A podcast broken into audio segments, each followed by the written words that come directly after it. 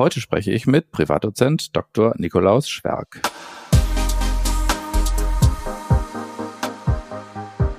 Das Problem ist, dass wir jetzt, vor dem, mit dem wir uns jetzt konfrontiert sehen, ist, dass ein, der Großteil der Kinder, bei denen man pränatal aufgrund der guten Bildqualität irgendeine Anomalie hat sehen können, überhaupt keine Symptome haben. Also letztendlich überhaupt nicht diesem Klientel entsprechen, welches damals, als es eben noch nicht möglich war, äh, gegeben hat. Und somit, und das glaube ich, ist, das wäre so die erste Message, auch unsere Sichtweise auf die Notwendigkeit einer Operation oder Therapie sich ändern muss. Wir haben es mit anderen Patienten zu tun. Consilium, der Pädiatrie-Podcast mit Dr. Axel Enninger.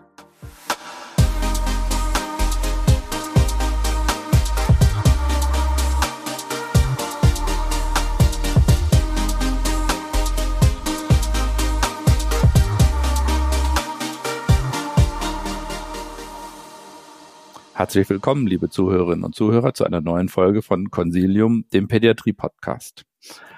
Wir reden heute über angeborene Lungenfehlbildungen. Und mein Gast dazu ist Privatdozent Dr. Nikolaus Schwerk. Er ist Kinder- und Jugendarzt, er ist äh, pädiatrischer Pneumologe und Allergologe und er ist Oberarzt in der pädiatrischen Pneumologie, Allergologie und dem Bereich Lungentransplantation an der Medizinischen Hochschule in Hannover. Herzlich willkommen, Herr Schwerk.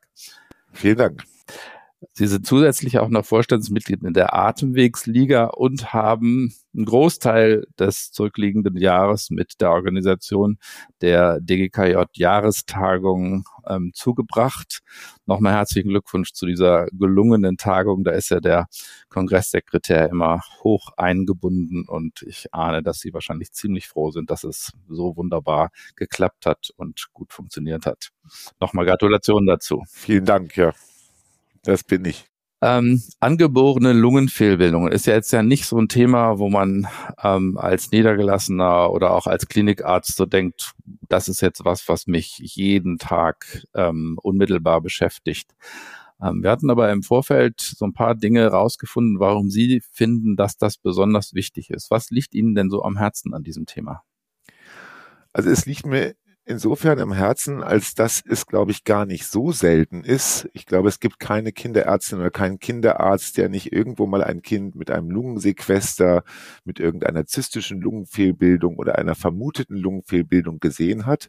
Also das heißt, ich glaube, es ist häufiger als angenommen. Und das Zweite ist, dass es in meiner, meiner Erfahrung nach doch eine sehr große Unsicherheit in diesem Bereich gibt, beziehungsweise eine gewisse Pauschalisierung, die zum Teil zu, in meinen Augen, falschen oder schwierigen Therapieentscheidungen führen, die letztendlich die betroffenen Kinder mehr belasten, als dass sie sie gesund machen oder gesund erhalten. Und das sind zum Teil auch durchaus langfristige Folgen, wenn ein Kind zum Beispiel einen Lungenlappen entfernt bekommt, obwohl es vielleicht gar nicht hätte sein müssen. Das ist jetzt mal so ein Extrem. Und in meiner täglichen Sprechstunde und der klinischen Erfahrung bekomme ich halt eben sehr häufig Anfragen eben, auch teilweise von Eltern, deren Kinder schon operiert worden sind und erlebe da eben manchmal mhm. Sachen, wo ich meine, das wäre wichtig, dass die Leute mehr darüber Bescheid wissen und differenzierter damit umgehen und auch nicht so eine Angst vor der Lungenfehlbildung haben. Können Sie mal ein Beispiel nennen für irgendwas, wo Sie denken, hey, das ist aber jetzt ganz schön in die Grütze gegangen? Also ich hatte jetzt, das ist fast jede Woche, also letzte oder vorletzte Woche ein, ein, ein Kind bei mir in der Sprechstunde, bei dem vor der Geburt eine zystische Lungenfehlbildung diagnostiziert worden ist, ähm, die im Nachhinein, ich hatte dann die CT-Bilder dann bekommen, auch eher als kleinzystisch anzusehen ist, das asymptomatisch auf die Welt gekommen ist und wo sogar auch im Röntgenbild noch nicht mehr eine Zyste gesehen worden ist und die Ärzte in der dortigen Kinderklinik völlig richtig den Eltern empfohlen haben, nichts tun zu lassen, abzuwarten und sich dann nochmal bei uns beraten zu lassen. Und die Eltern waren unsicher und haben sich eine zweite Meinung eingeholt äh, und das führte dann letztendlich dazu, dass ein Kind, welches ein unauffälliges Röntgenbild hatte, in einer anderen großen Klinik, das war in dem Fall im Ausland, ähm, eine Unterlappenresektion durchmachen musste, ohne dass es irgendeiner irgendwelche Beschwerden hatte. Und die Eltern haben sich dann bei mir zur Verlaufskontrolle vorgestellt, glaube ich. Ich weiß gar nicht ganz genau warum, um sich nochmal die Sicherheit zu holen, das war alles richtig. Aber auch weil das Kind seit der Operation eben doch Beschwerden hat. Es ging ihm schlechter. Es kann, ist nicht mehr so ausdauerhaft und solche Dinge. Und das ist so ein Beispiel, wo man dann denkt, Mensch, hätte man da nicht vielleicht vorher sprechen können, ob es sein muss oder hätte man nicht da vorher die Eltern vielleicht etwas ausführlicher beraten können über den Nutzen, aber auch die Risiken von Operationen oder abwartendem Verhalten. Hm, okay, also das könnte doch ein gutes Ziel sein unseres heutigen Gespräches zu sagen, ähm, wenn wir ein paar Kinder vor unnötigen Operationen bewahren könnten, dann hätten wir ja vielleicht das äh, Ziel unseres Gesprächs heute schon erfüllt. Könnten wir das als Ziel mal versuchen zu definieren? Das können wir als Ziel versuchen zu definieren, wobei man natürlich schon auch sagen muss, andererseits gibt es durchaus klare Indikationen. Und ich, ich glaube, unser Ziel sollte sein, ein bisschen hellhörig zu machen, ein bisschen zu erfahren über unterschiedliche Fehlbildungen und vielleicht so einen Vorschlag zu hören, wie man vorgehen könnte, optimalerweise. Okay. Ähm, jetzt haben Sie gesagt, jeder Kinder- und Jugendarzt ähm, hat wahrscheinlich schon mal ein Kind mit einer Lungenfehlbildung gesehen. Über welche Häufigkeit reden wir denn da so? Da gibt es nach meinem Wissen leider Gottes keine wirklich zuverlässigen Zahlen. Es gibt keine guten Register, die flächendeckend die Inzidenz von unterschiedlichsten Lungenfehlbildungen erheben. Mir ist in Europa ähm, das sogenannte die Eurocat-Datenbasis oder das die Eurocat-Plattform bekannt. Ähm, das ist ein Register, welches auf freiwilligen Basis angeborene Fehlbildung unterschiedlichster Organe erfasst. Und ähm, da kann jeder ähm, über die Homepage umsonst da mal reinsehen. Ähm, und wenn man da genauer hinschaut, dann sieht man aber, dass zum Beispiel in Deutschland, soweit ich das verstanden habe, nur eine Stadt, nämlich Magdeburg, ein meldendes Zentrum ist. Ähm, das heißt, das ist nicht der Nabel der Welt und das repräsentiert sicherlich nicht die Häufigkeit. Und was man aber da aus, ähm, aus dieser Datenbank schon erkennen kann, dass es einen Trend zu einer höheren Inzidenz gibt. Also wenn man so die letzten zwei Jahre, äh, 20 Jahre mal zurückschaut, dann so nach diesem Register hat sich das verdreifacht, die Meldung. Hm. Wobei freiwillig, ja, wobei freiwillige Register, in die man freiwillig meldet, da sind ja die Zahlen wirklich nur so mäßig verlässlich. Gruß geht Absolut. raus. Gruß geht raus nach Magdeburg. Immerhin melden Sie dort.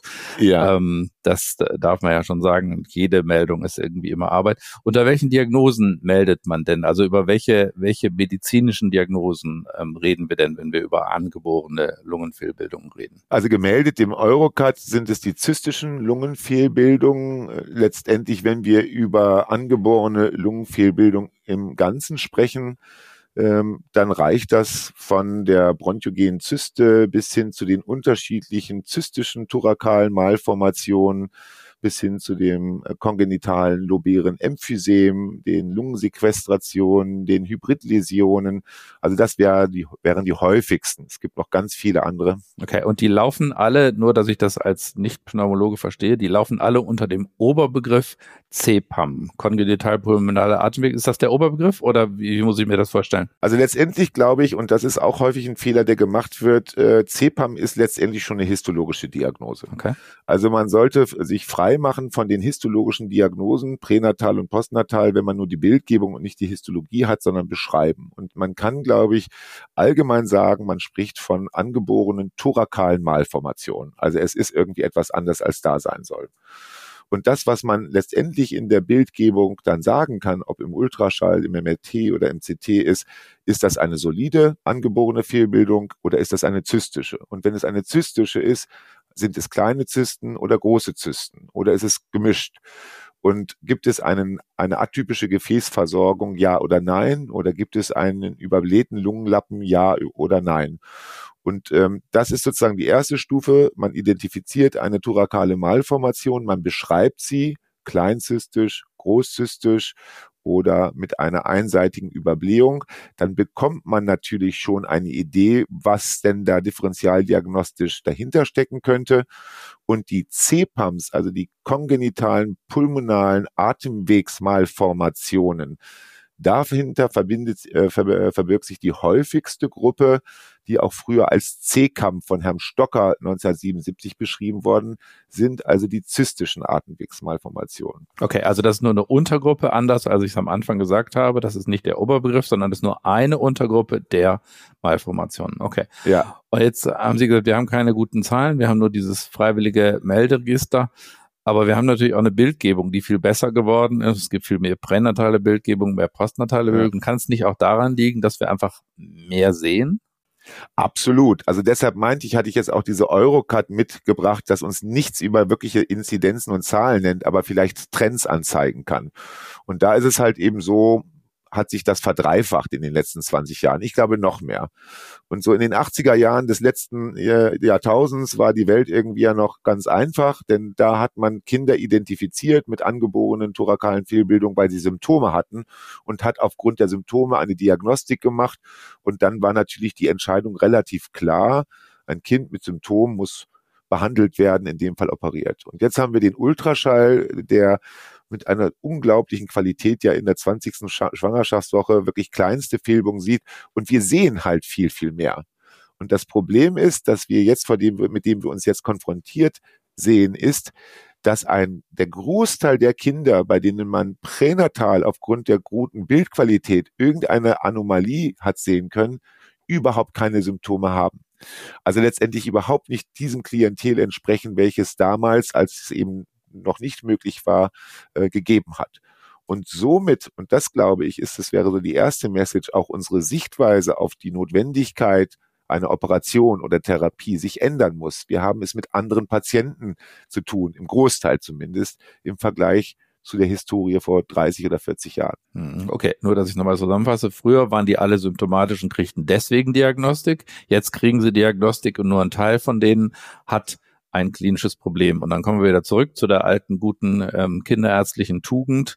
Ähm, wir kümmern uns um ähm, Symptome und um kranke Patienten und nicht so sehr um kranke Bilder. Genau so ist es, aber äh, dass man eben trotzdem mit diesen Kindern gar nicht so ganz genau weiß, umzugehen, liegt eben auch daran, dass mit diesen unterschiedlichen Fehlbildungen, wir sprechen jetzt mal von den zystischen, weil das die häufigsten sind, ähm, auch gewisse Komplikationen oder auch Risiken im Hinblick auf, wird es vielleicht ein Krebs werden oder sowas verbunden sind. Und das ist, glaube ich, auch der Grund der Unsicherheit, auch bei einem asymptomatischen Kind. Ich habe jetzt hier in der Bildgebung Hinweise für.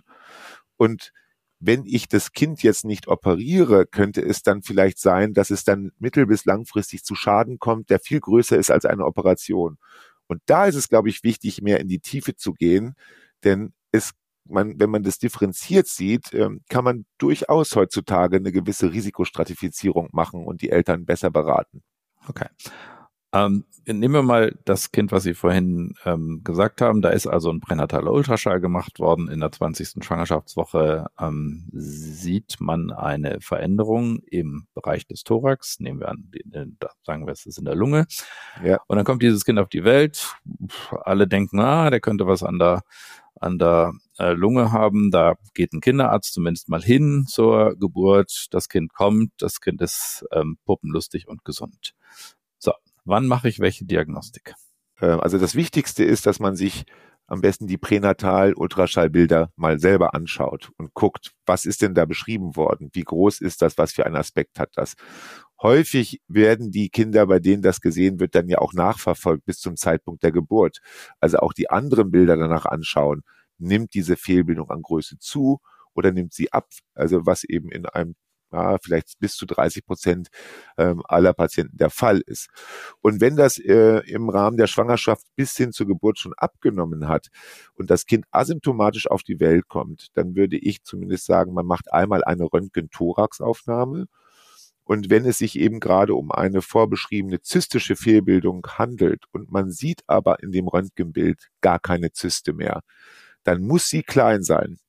Und äh, dann wiederum, und das ist halt wichtig, wenn sie eben wirklich sehr, sehr klein ist, dann ist, sind diese ganzen Risiken hinsichtlich Entartung oder Infektion so minimal, dass man dann ein ausführliches Aufklärungsgespräch der Eltern führen sollte, sie über die Art oder die Möglichkeit, was könnte dahinter stecken, aufklärt und ihnen halt faire Angebote gemacht, das Kind zum Beispiel über die ersten zwei, drei, vier Jahre mitzubegleiten, aber ohne wirklich großartige Diagnostik. Das wäre ein mögliches Vorgehen. Okay, und wenn Sie das vorschlagen, wir machen ein Röntgenbild, heißt das aber, wir werden nicht hektisch in der ersten Stunde nach der Geburt, sondern wir machen das irgendwie geplanterweise in der ersten, in den ersten Lebenstagen, in der ersten Lebenswoche oder wann machen wir das? Da kann man sich total, also wenn das Kind asymptomatisch ist, kann man sich da Zeit lassen. Man kann es auch in der dritten Woche machen. Okay. Und wenn man jetzt aber da was sehen würde, also schon Hinweis für eine Verdichtung oder eine zystische Fehlbildung, die man dann ja auch noch ausmessen kann und man ist der Meinung, es könnte sich um eine sogenannte großzystische thorakale Malformation äh, handeln. Das wäre dann die CPAM Typ 1 oder 4. Dann würden wir schon noch einmal bei äh, den Eltern eine Schichtbildgebung empfehlen, aber frühestens im Alter von sechs Monaten. Und ihnen aber natürlich sagen, wenn ihr Kind ja eine anstrengende, durch eine anstrengende, angestrengte Atmung auffällt, wenn bei Ihrem Kind eine Lungenentzündung vermutet wird, wenn Ihr Kind nicht gedeiht, dann melden Sie sich bitte und dann sehen wir uns früher. Also asymptomatisches Kind, ich sehe im Röntgenbild nichts, muss ich wahrscheinlich erstmal gar nichts tun. Ich sehe im Röntgenbild doch was. Ich sehe große Zysten, brauche ich eine Schnittbildgebung. Schnittbildgebung heißt ja bei den Pneumos immer noch CT, oder? So ist es tatsächlich. Also wir sind leider Gottes mit der MRT noch nicht so weit, als dass wir äh, das Lungenparenchym ausreichend bewerten können, zumindest bei dieser Fragestellung. Das MRT kann uns schon gute Informationen über das Vorhandensein von Bronchiektasen geben, von Infiltraten, Konsolidierungen, Atelektasen aber wirklich die hohe Auflösung, wo es schon auch darum geht, mikrozystische Läsionen oder klein von großzystischen zu unterscheiden, das kann das MRT in meinen Augen nicht und wird deshalb bei dieser Fragestellung nicht empfohlen. Und ähm, die, der Zeitpunkt war asymptomatisch gedeihen, gut, keine Infekte, keine sonstigen Probleme sechs Monate ungefähr. Und da würde ich jetzt auch mal gerne eine Lanze für die Kinderradiologen brechen. Das sollte eine CT-Einrichtung sein, wo ein Kinderradiologe etwas versteht von den Sequenzen, die man da fährt, von der Strahlenbelastung, die man da, da sollte man also nicht in ähm, da muss ich jetzt vielleicht Schelte für kassieren, nicht in irgendeine Praxis fahren, die ein CT hat, was gerade betrieben werden muss. Absolut, Herr Enninger, da kann ich Sie wirklich nur äh, nochmal unterstützen. Generell bei jeder Schichtbildaufnahme oder die mit Strahlenbelastung einhergeht, sollte das auch in einem Zentrum erfolgen, wo eben eine Radiologie mit entsprechender Expertise ist.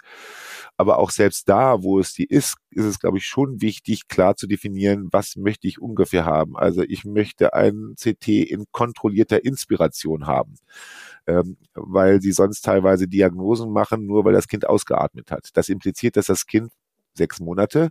Äh, sie brauchen eine Anästhesie dafür. Und das äh, in Inspiratory Hold. Ich möchte ein CT haben, was wirklich auch im Atemstillstand ist, damit ich keine Wackelartefakte habe. Und ähm, ich möchte auch dünne Schichten, also ein Millimeter Schichten haben, um eben auch das gut beurteilen zu können. Also Fazit unbedingt in einem Zentrum mit Kinderradiologie und am besten dann auch in dem Zentrum, wo das Kind aufgrund der diagnostizierten Fehlbildung betreut und gegebenenfalls auch später operiert wird. Also ich glaube, das ist für uns Kinder- und Jugendärzte klar, aber das ähm, sollte man schon noch mal sagen. Also CT ist nicht gleich CT und das Gleiche gilt, auch wenn das nicht Ihr Lungenthema ist, gilt ähm, für die MRs genauso. Da sind wir auch manchmal erstaunt, was wir da für Bilder von Bäuchen kriegen, wo man sich fragt, warum haben wir das jetzt eigentlich gemacht und was ist der informative Informationsnährwert.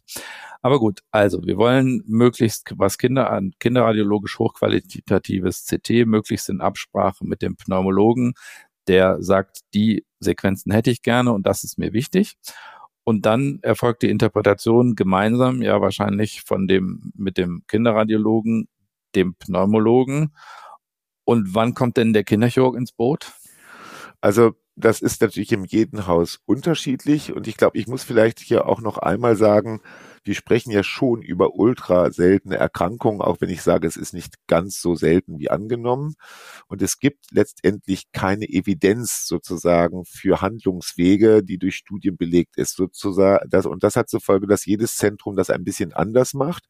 Ich kann nur schildern, wie wir das machen. Ob das jetzt wirklich der Goldweg ist, ähm, das weiß ich nicht. Ähm, bei uns ist es so, dass wir von Anfang an mit den Kinderchirurgen primär zusammenarbeiten. Also wie, wenn ich zum Beispiel pränatal, wir bekommen ein Kind zugewiesen bei pränatal diagnostizierter thorakaler Malformation, da würden wir prinzipiell ohnehin empfehlen, dass das Kind zumindest in einer Frauenklinik mit Kinderklinik im Anschluss geboren wird. Also bei uns wir kriegen also sowohl in dem Fall Professor Dingemann, das ist der Kinderchirurg, der primär für solche thorakalen Fehlbildungen in unserer Klinik zuständig ist, werden informiert, genauso wie ich, beziehungsweise wenn man an mich herantritt, informiere ich Herrn Dingemann und äh, vice versa.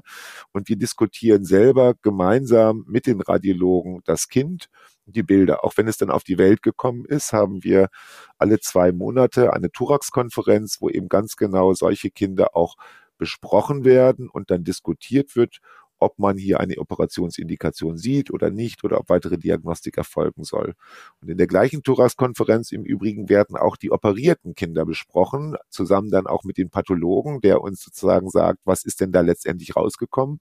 Das ist für uns extrem wichtig, um da zu lernen und natürlich auch über Probleme und den Zustand des Kindes, ob es davon profitiert hat. Also es ist eigentlich von Anfang an eine gemeinsame Betreuung, auch die Beratung der Eltern erfolgt bei uns in der Ambulanz immer gemeinsam, Kinderchirurg und Kinderpneumologe. Okay.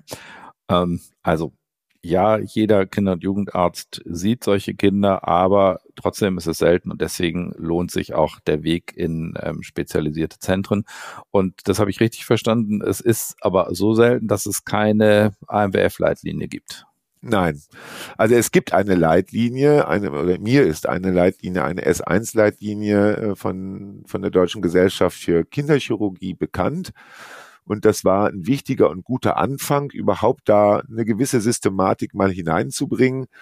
Aber das Problem ist eben, es gibt viel Literatur dazu, aber diese Literatur ist eben nicht so, wie unser Anspruch heute ähm, für gute klinische Studien ist. Und dann gibt es dann natürlich auch unterschiedliche Lager, unterschiedliche Meinungen.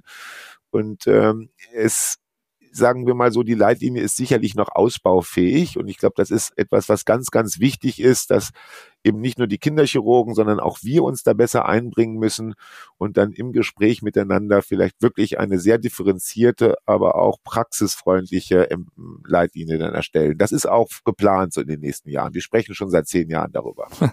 Ach so, okay.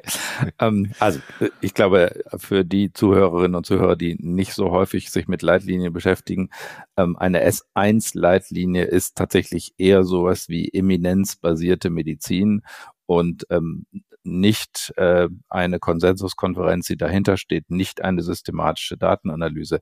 Und deswegen ähm, sind die immer als erster Aufschlag zu nehmen, aber ähm, man kann sicher auch ähm, drüber diskutieren. deswegen ist sicher gut, sie machen es irgendwann, aber das sagt jeder immer, wir brauchen eine Leitlinie und wenn man dann mal anfängt, dann ist es unendlich viel Arbeit, bis man alle beieinander hat. Und ähm, dass es dann keine gibt, darf man den Leuten, die sowieso beschäftigt sind, ähm, nicht vorwerfen. Jetzt haben Sie vorhin schon gesagt, der Pathologe spielt auch manchmal eine Rolle und Sie haben ganz am Anfang auch schon mal gesagt, das ist, ähm, wir reden häufig über historisch ähm, histologische Diagnosen.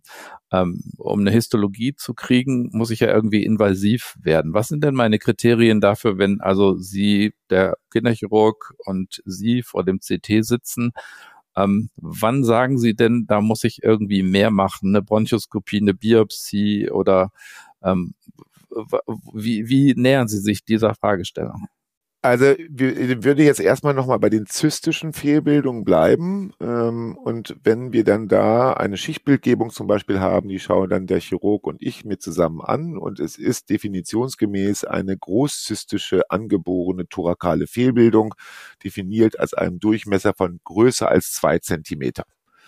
Ähm, das ist deshalb so wichtig, weil das jetzt wieder in diese sogenannte Stocker-Klassifikation hineinkommt, der anfangs drei, zum Schluss dann äh, fünf Typen klassifiziert hat, von null bis vier.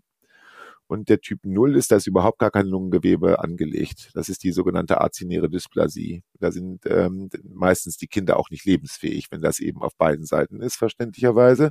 Und dann kommt eine großzystische, die Typ 1. Und dann kommt eine kleine zystische, Typ 2. Die Typ 3 hat eigentlich überhaupt keine Zysten und Typ 4 hat wiederum Zysten. Die häufigste Form, 50 bis 75 Prozent, ist die Typ 1 CPAM. gefolgt von der Typ 4 mit etwa 10 Prozent. Und da sind Sie sich mittlerweile aber so sicher, dass Sie das auch übers CT sagen können, obwohl es eigentlich eine histologische Diagnose ist. Ja, äh, natürlich gibt's dann über, natürlich kann man nicht sagen, bis zwei Zentimeter ist es klein und danach, also da gab's so histologische auch äh, Arbeiten von Herrn Stocker, der sagt, also 1,5 bis 10 ist groß und klein ist 0. Also es gibt natürlich Überschneidungen. Aber wenn meistens bei den Großzystischen hat man dann Zysten von 4 oder 5 oder 6 Zentimeter.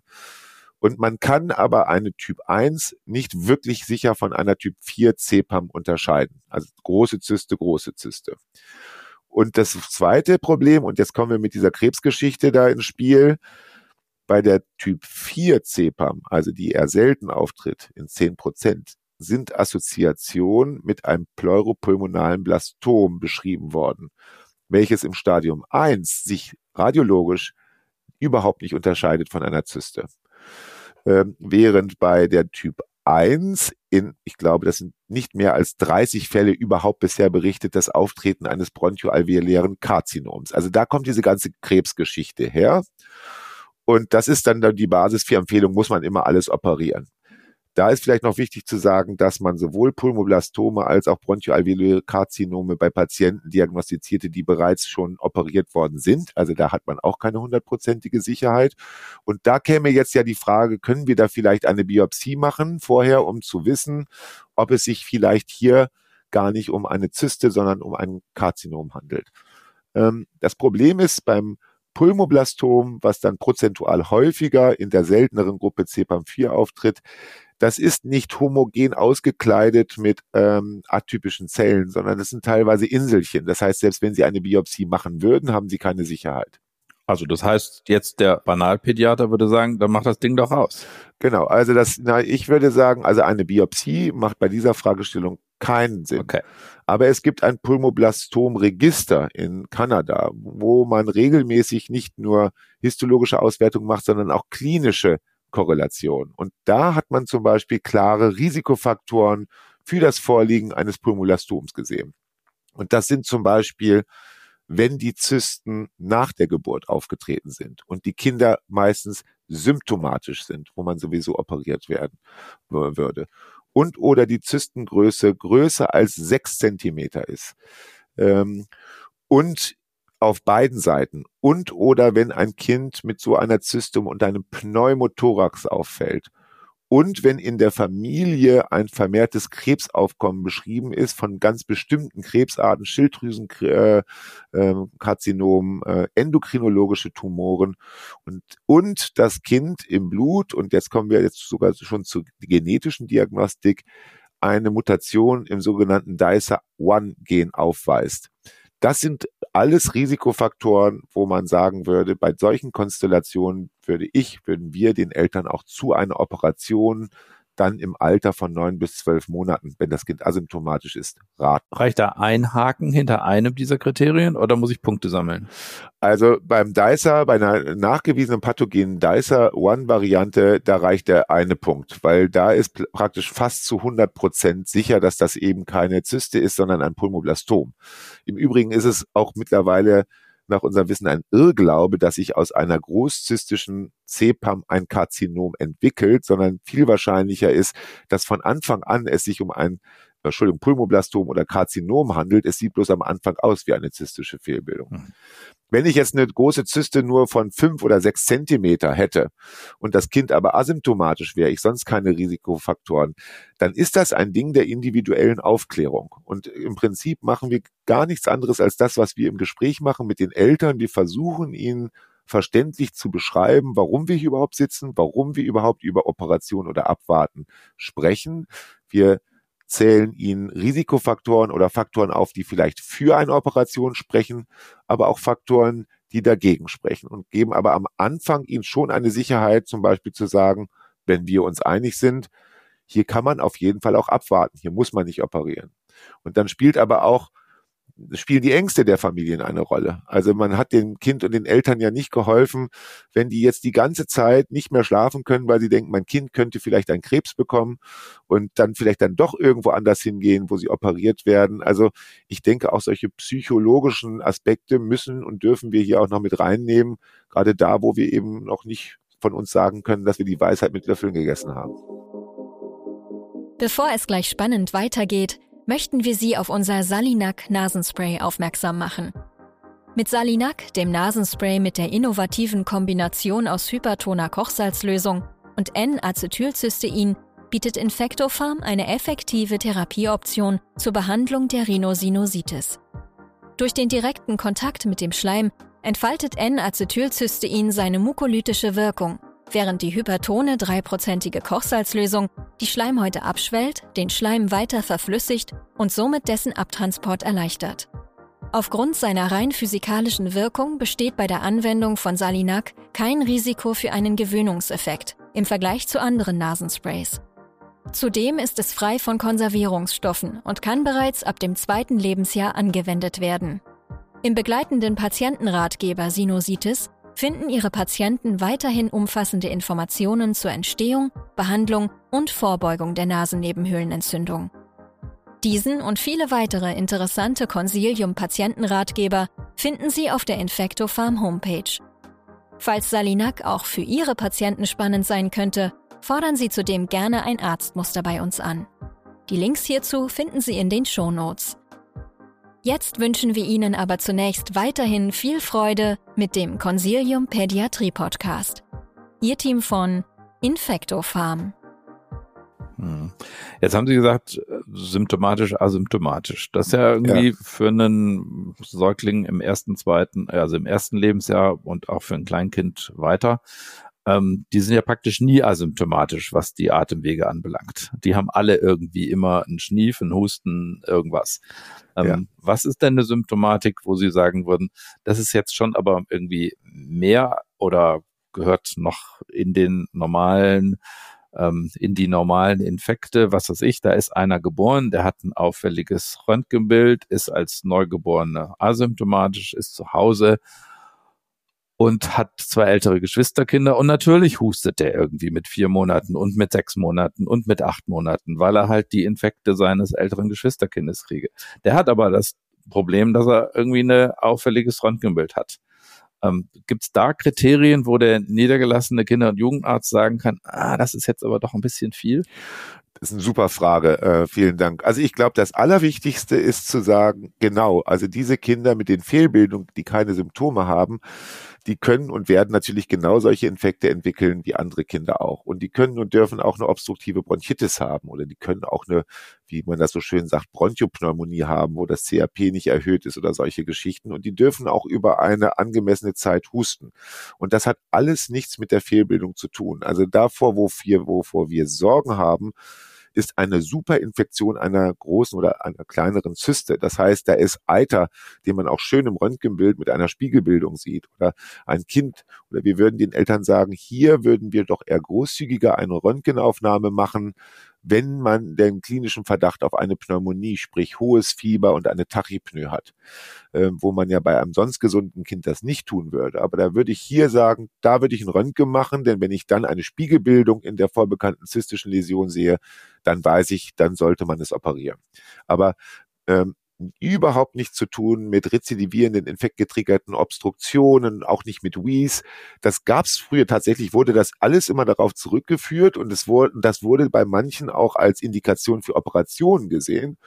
Und es gibt eine Arbeit, soweit ich weiß, aus Frankreich, die zeigen konnte, dass eben genau diese Symptome erwartungsgemäß bei den Kindern, die operiert worden sind, nicht weniger wurden im Vergleich zu denen, die nicht operiert wurden.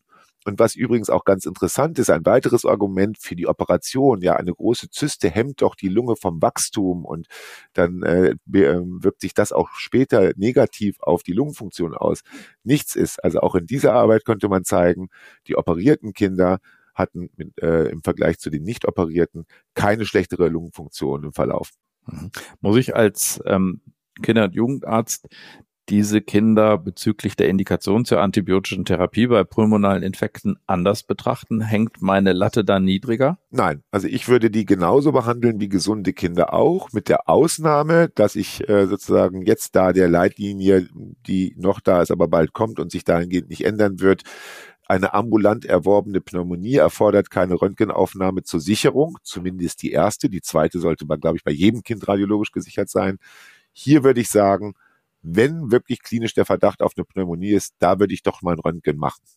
Aber sonst würde ich die genauso behandeln wie alle anderen Kinder auch. Also meistens nicht. Genau, also das, was wir in den letzten Jahren ja gelernt haben, ist, dass wir viel weniger Kinder antibiotisch behandeln müssen, als wir ähm, das früher getan haben, als ähm, Sie und ich noch Assistenzärzte waren. Ähm, das brauchen wir viel seltener und das gilt für diese Kinder auch. Das finde ich schon eine wichtige, eine wichtige Nachricht.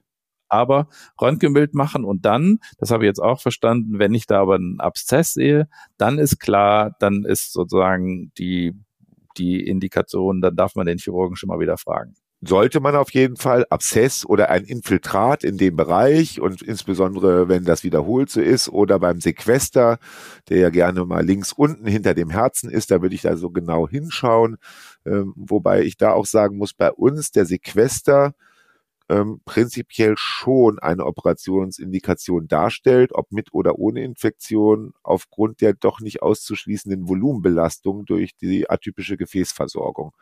Also das sind Kinder, bei denen wir schon prinzipiell zu einer Operation raten. Ich sag mal noch. Das wird sicherlich auch später nochmal auf die Diskussionsliste kommen.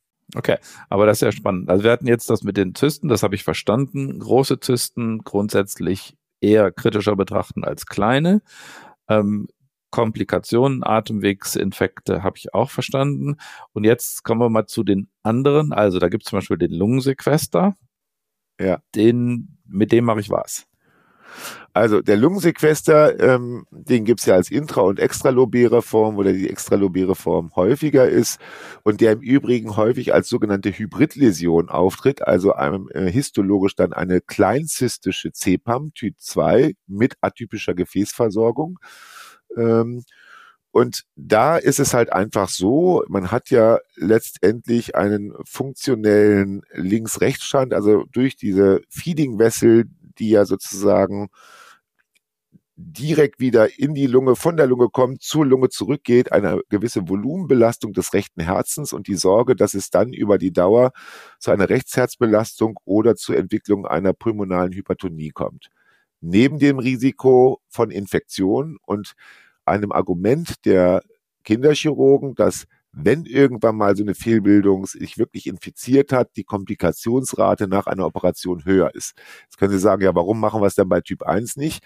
Da wiederum, das sind wir bei der Differenzierung Betrachtungsweise, schaut man sich diese Manuskripte an, wird man sehen, dass die einzige Komplikationsrate die Konversionsrate auf minimalinvasiv auf offen chirurgisch ist.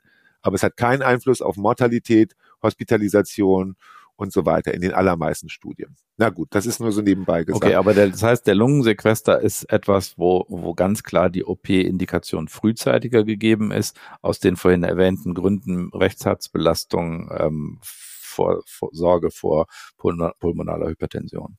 Genau, also das ist das Hauptproblem mhm. und er liegt eben halt häufig extralobär. Das heißt, sie müssen nicht gesundes Lungengewebe herausschneiden. Bei den intralobären ist das natürlich etwas anders. Und ähm, Deshalb ähm, ist das bei uns zumindest, wird das noch als eine Indikation nicht früher, sondern als generelle. Also auch solche Kinder sind in der Regel asymptomatisch und auch die würden wir, wenn er so im Alter von neun bis zwölf Monaten, also wenn sie schon ein bisschen größer geworden sind, operieren. Und vorher nur dann, wenn wir eine Komplikation durch diese Fehlbildung vermuten. Infektion oder sonst was. Eine Volumenbelastung oder eine pulmonale Hypertonie im ersten Lebensjahr durch eine Sequester sehen Sie eigentlich nie. Mhm. Die Kinder, also die sowas haben, haben meistens noch ganz andere Probleme. Okay. Jetzt haben wir die Zysten, haben den Sequester. Was gibt's noch für Fehlbildungen, die wir auf dem Schirm haben müssen, obwohl wir jetzt wahrscheinlich in einen Bereich kommen, der dann noch so richtig selten wird?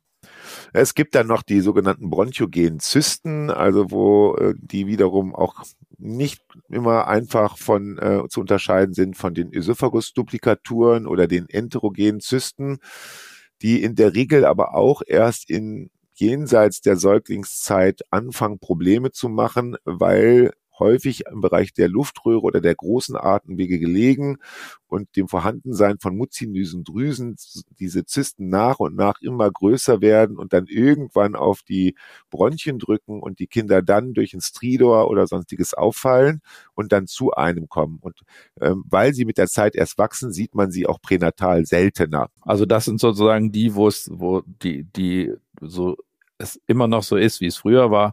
Du wirst erst symptomatisch, kriegst dann Diagnostik, dann wirst diagnostiziert. Genau, dann ist es genau. Also in den allermeisten Fällen. Es gibt natürlich schon welche, die man pränatal sieht und die äh, kann man ein bisschen von den intrapulmonalen oder den anderen großzystischen PAMs unterscheiden aufgrund ihrer Lokalisation. Und ähm, da ist im Übrigen auch das MRT eine hervorragende diagnostische Möglichkeit, wenn man wirklich schon aufgrund von Ultraschall oder Röntgen hier oben so eine Raumforderung sieht und meint, das könnte eine Zyste sein, ist ein MRT viel besser als ein CT. Also, da diese meisten Kinder aber ohnehin mit Symptomen dann zu einkommen, dann ist wieder die Frage, was muss man da machen, relativ einfach. Also symptomatisch muss man immer operieren. Asymptomatisch kommen auch hier wieder die Argumentation Infekt des des Chirurgen, sag ich mal. Infektionsrisiko gibt es, habe ich auch erlebt. Und Malignitätsrisiko. Unterschiedlichste Krebsarten wurden mal in solchen Zysten beschrieben, aber auch hier im Übrigen nach Resektion derselben und in ihrer Gesamtheit auch nur eine Handvoll. Also ich glaube, generell kann, muss man dieses Malignom-Thema deutlich, deutlich runterpushen. Aber weil, wie gesagt, häufig Symptome symptomatisch, stell, stellt sich da die Frage nicht und die würden wir auch prinzipiell oder dazu raten, die operieren zu lassen. Bronchogene Zyste, ähm, das würde ich jetzt mal als Stichwort nehmen, Bronchoskopie. Ähm, bei diesem Gesamtbild, also wir haben vorhin gesagt Röntgenbild, klassischerweise, CT haben wir auch gesagt. Ähm, wann brauche ich eine Bronchoskopie? In diesem Kontext oder brauche ich die gar nicht? Also in diesem Kontext im Prinzip nicht. Ähm, weil sie also eine äh, intrapulmonale Zyste, ein Sequester äh, werden sie nicht sehen. Eine bronchogene Zyste, wenn das zur Frage steht und man wissen möchte, wie doll die ist, dann kann man sich das angucken, um zu sagen, wie doll die ist. Aber letztendlich ein Kind, was keine Luft bekommt und Stridor hat, ist es jetzt ob die Luftröhre noch ein Restlumen von 20 Prozent hat oder von 40 Prozent. Also es ist keine klare Indikation dafür. Die einzige ähm, wäre schon eine sogenannte angeborene hyperluzide Lunge, sollte man besser sagen, als ein kongenitales loberes Emphysem, wo sozusagen ein, meistens eine Überblähung. Nochmal, nochmal, wie heißt das? Hyperluz angeborene hyperluzide Kongenitale Lunge? hyperluzide Lunge, also Hyperluzidität, okay. die ist sozusagen einfach nur schwarz. Das hat zumindest der Andy Bush äh, vorgeschlagen und eben nicht zu sagen, es ist ein kongenitales loberes Emphysem, weil da sind sie schon wieder bei einer histologischen Diagnose, Emphysem. Und ein Emphysem haben die meisten nämlich eigentlich gar nicht histologisch. Und man, es gibt noch den sogenannten polyalveolären Lappen, der auch größer ist. Also insofern lieber wieder vorsichtig. Und wenn es dann darum geht, ist es das so oder gibt es eine Kompression durch ein Gefäß, welches sozusagen einem Bronchus zudrückt und zu einem Ventilmechanismus führt, sodass die Luft hineingeht, aber nicht mehr herauskommt? Ähm, dann wäre das zum Beispiel so etwas, wo man über eine Bronchoskopie nachdenken könnte. Wir haben das in den letzten Jahren deshalb gemacht, weil wir auch da eine Alternative zur Operation uns überlegt haben, weil auch die natürlich mit Komplikationen einhergehen. Und wir haben uns das bronchoskopisch angeguckt und gelernt, dass das klassische kongenitale lobäre Emphysem, jetzt sage ich selber, sich auszeichnet durch eine sehr kurzstreckige, aber hochgradige Malazie eines Lappenbronchus meistens oder Segmentbronchus, der bei der Expiration komplett kollabiert, die Luft sozusagen treppt und die Kinder sich aufpumpen. Und wir haben das als ähm, da als Alternative zum Beispiel eine Okklusion gemacht, also diesen malatischen Bronchus okkludiert nach hundertprozentiger Sauerstoffbeatmung, dann fällt der Lappen oder der Anteil des Lappens innerhalb weniger Minuten zusammen und die Kinder sind dann in der Regel dann nach der Bronchoskopie auf einmal asymptomatisch. Denn hier sind die meisten, kind, meisten Kinder tatsächlich symptomatisch. Okay, aber das ist nichts, was wir hier generell für die Breite empfehlen, sondern das ist nein. MH Single Center ähm, Experience. Genau, da ist klassischerweise, also die, ich würde sagen, über 90 Prozent der Kinder sind bis zum dritten Lebensmonat spätestens symptomatisch. Und deshalb sollten sie meiner Meinung nach operiert werden. Das ist die Therapie der ersten Wahl. Es gibt noch andere Zentren, die ich kenne, zum Beispiel in Toronto. Da hat man sich mit mir mal drüber unterhalten und konnte gar nicht verstehen, warum man denn den Kindern, die dann auch irgendwann eine Hyperkapnie entwickeln, dann nicht eine nicht invasive Atemunterstützung zugutekommen lässt. Aber da finde ich, muss man ehrlich sagen, muss man die Kirche mal im Dorf lassen. Also wenn ich jetzt aussuchen dürfte oder müsste, jetzt für die nächsten ein, zwei, drei Jahre kontinuierlich so ein Ding auf der Nase zu haben, mit einem brummenden Gerät nicht raus zu können, nicht die Luft zu sehen, ständig Luft habe, aber so stabil gehalten wird, dass ich nicht irgendwie ins CO2-Koma falle. Ich übertreibe jetzt mal. Also da würde ich mir definitiv eine Operation durch einen guten Operateur wünschen und eine Woche später nach Hause gehen und dann wäre das Thema gegessen. Herr Schwag, es gibt eine ähm, Tradition in diesem Podcast und diese Tradition heißt Do's and Don'ts. Sie dürfen an die Zuhörerinnen und Zuhörer ähm, Nachrichten loswerden, die Sie unbedingt negativ sagen, oh, bitte lasst es sein oder aber bitte, bitte denkt dran und tut unbedingt. Die Reihenfolge dürfen Sie festlegen. Also dann würde ich mal mit den Do's beginnen.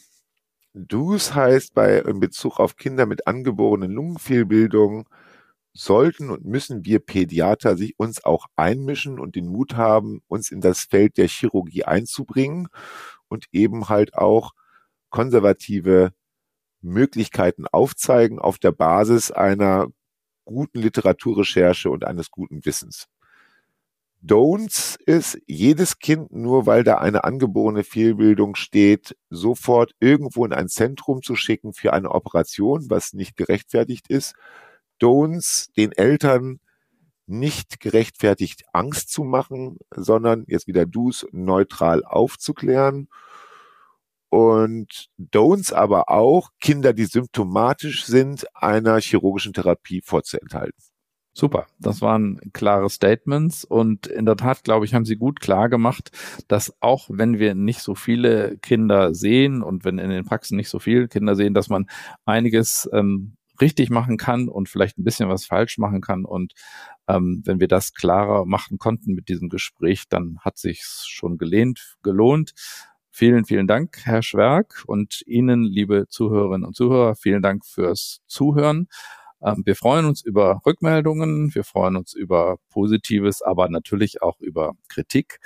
Ähm, und Sie dürfen uns in den üblichen Foren bewerten, Punkte geben, Sterne geben, was auch immer. Und wir freuen uns, wenn Sie auch beim nächsten Mal zuhören und äh, bleiben Sie uns gewogen. Bis zum nächsten Mal. Tschüss. Das war Consilium, der Pädiatrie-Podcast. Vielen Dank, dass Sie reingehört haben. Wir hoffen, es hat Ihnen gefallen und dass Sie das nächste Mal wieder dabei sind. Bitte bewerten Sie diesen Podcast und vor allem empfehlen Sie ihn Ihren Kollegen. Schreiben Sie uns gerne bei Anmerkungen und Rückmeldungen an die E-Mail-Adresse podcast@infectofarm.com. Die E-Mail-Adresse finden Sie auch noch in den Show Notes. Vielen Dank fürs Zuhören und bis zur nächsten Folge. Ihr Team von Infectofarm.